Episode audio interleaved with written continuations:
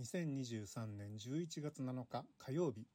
14時15分になろうとしているところです。こんにちは杉山です。92回目の脱線になります。今日も私の発声練習にお付き合いください、えー、11月最初のね、えー、ラジオトークになります、えー、久しぶりにねうりさんメッセージありがとうございました。愚痴ね面白いですかね。まあ愚痴もね聞いてて面白い愚痴と苦痛になる愚痴とあるんで、なるべく面白いことだけ愚痴っていこうかと思いますけど、ね、本当に、本当に愚痴るとね、あの、親のボケ具合の話とかになりそうでね。あ、ちょっとこれも面白そうな気がしますけど、やめますけど。100回が見えてきましたね。100回記念っていうのは、なんかやろうかなと思うんですけど、思いつくのが、夜の乗り物ニュースですね。下ネタで行こうかなみたいなところがあったりしますけど、まあ、普通に多分やると思います。あの、下ネタといえば、えっ、ー、と、昨日、リニア中央新幹線の中間駅4駅の県知事さんが集まって、だから、神奈川、山梨、えー、岐阜、えっ、と、あ、長野だ。自分が、自分が学生時代過ごした長野忘れちゃいけないですね。の知事さんの発表会っていうのが、これからね、リニアでどうやって盛り上げていこうかって発表会があって、えー、その会が始まるちょっと前にトイレに行ったら、JR 東海の、えー、金子会長とすれ違いましたね男子トイレで。まあ僕が出てくところに入ってこられたんで一瞬でしたけどもう一回くるっと回って並んでちょっと見ちゃおうかななんて思いましたけどね そんなものはスクープにならないですね。文春法にもならないですね。っていう、まあ軽い 軽いね。言わないでね。これあの、ごめんね。ラジオトークの下ネタに入ったらあんまり人に言わないでください。じゃあ言うなって話もあるんですけどね。まあどうせ聞いてる人少ないからいいやと思って油断してやってるラジオトークなんですけど。リニアの、あれこれも前言ったかもしれないですけど、あの、長野県のリニアの駅は飯田市にできるんですよね。まあ今焼肉で売り出してる飯田ですけど。あの、僕があの、リニアの山梨県のね、あの、試乗会、一般試乗会で抽選に当たってお袋と行ったんですけど、まあ抽選する時に、あの応募用紙にあの74になる母が、えー、メイドの土産にしたいって言ってるので、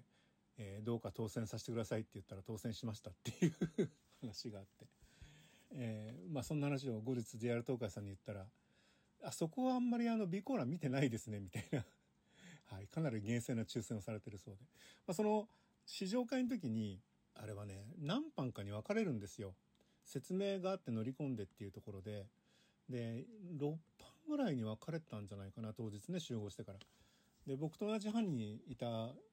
老夫婦がいて飯田出身の人でねあのちょっとまあ年寄り同士おふくろと仲良くなって話してたんですけど、まあ、そこのねおじいちゃんの話でねリニア中央新幹線っていうのは東京からずっとこう地下を通ってって、えー、やっと顔を出すのが飯田なんですよ地面から出てくるのが飯田なんですよでもね、開通する頃私な、私らが土の中だよとかいう話になって、それは笑っていいのかなっていう 笑ってあげた方が良かったんだろうかって未だにちょっと悩んでるところではありますけどね。このエピソードはもう何回もあちこちで喋ってるんで、多分ここでも昔喋ってると思うんですけど、まあそんなような思い出が。だこれ話はもうずっと鮮烈に覚えてるんで、もうリニア開通して飯田駅に着いたら絶対僕また思い出すだろうなと思って、あの時のおじいちゃんはどこにいるんだろうと思って、えー、地面を覗きたくなりますけれど。えっ、ー、と、あ、そう。で、今日はですね、まあ先週はね、先週から今週にかけてトピックとしてはそれぐらいなもんで、えー、まあとこれは別にあの話は書きますけど、えー、今日はね、告知で、実は今日火曜日、7日火曜日の20時56分くらいから、なんで9時じゃないんだろうと思うんですけど、えー、20時56分ぐらいから54分って言ってたかな。TBS でマツコの知らない世界っていう番組がありますんですけども、えー、そこに私が出演をします。えー、30分前半30分なんですけど、えー、なんと母と一緒に出ます。えー、まあこれもね、ちょっといろんないきさつが、もうあの、マツコさんのそのプロデューサーさんからはもう2年ぐらい前に1回コンタクトもらっていて、で、知恵出しレベルでお話をして、で、その時は、あの、ボツになっちゃったんで、お詫びにクオカードもらいましたけどで、今回も知恵出しなのかなと思っていろいろ、まあ、メールでやり取りしてたら、なんか、ズームでミーティングやりましょうになって、で、そうこう言ってるうちに、なんか僕も出ることになってえわ俺出るのこれ？テレビってなんかそういうこと多いですよね。出演してくださいって言ってあの連絡が来るってことはあんまりなくてなんかお話聞かせてくださいって言って話していくうちに出てくださいっていうなんかあの自然に面接が始まってるんでしょうかねなんかで僕は別にあんまりそういうことこだわらないんでどうでもいいんですけどまあ話してるうちに「えー、杉山さんいつも一人で旅してるんですか?」って言われて「いやまあほとんど一人ですけどあの会社員時代の先輩とか、えー、バイク仲間とか、えー、それからまあ鉄道仲間も一緒だったりすることあるし、まあ、母親とも行ったことありますねなんて言ったら母親に食いつかれてですねどうもそのマツコさんっていうのはお母さんをすごく大切にする人なので、えー、お母さんネタいいねって話になってなぜか母を連れて観光列車に乗りに行くっていうテーマになってます。えー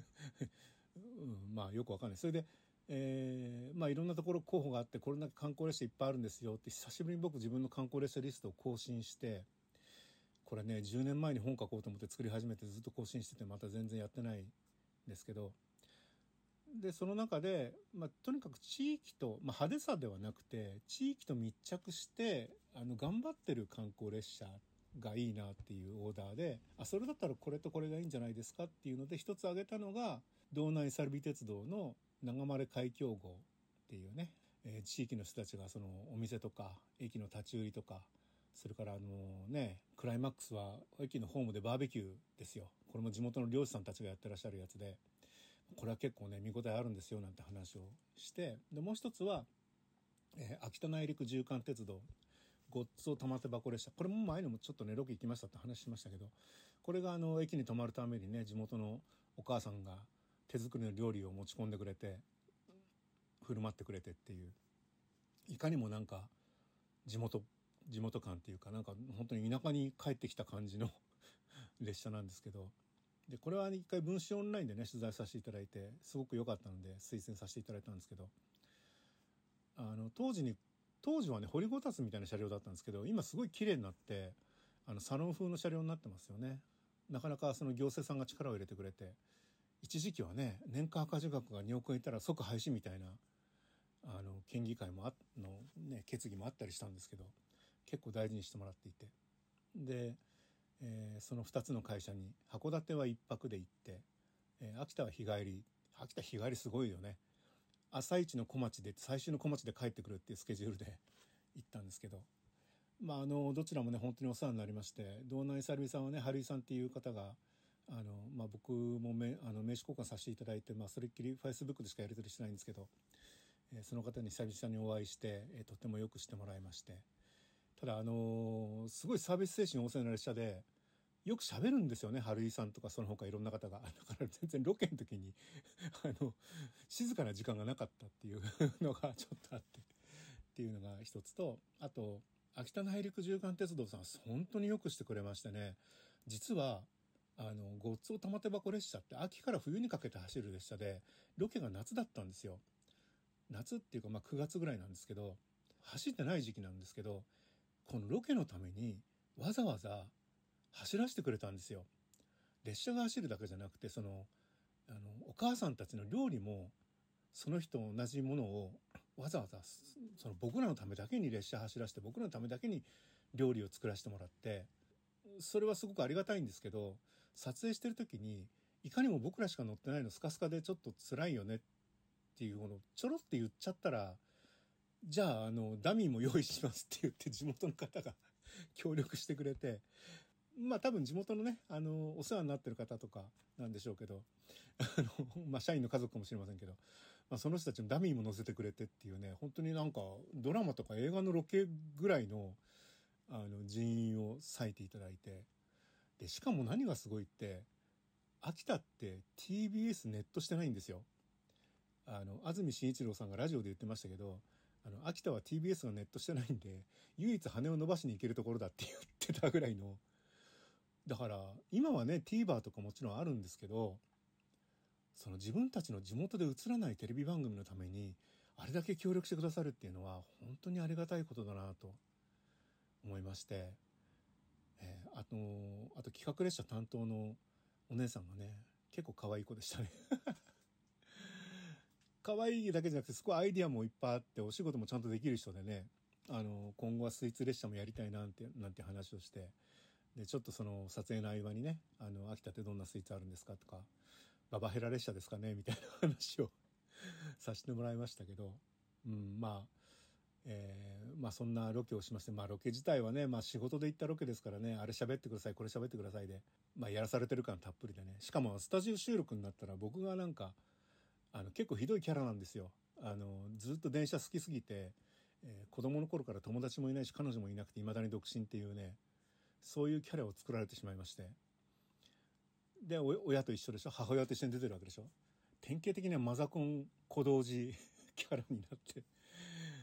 るというね。だから、まあね、出演した手前、告知はしますけど、な、実はあんまり見ないでほしいなっていうのも正直な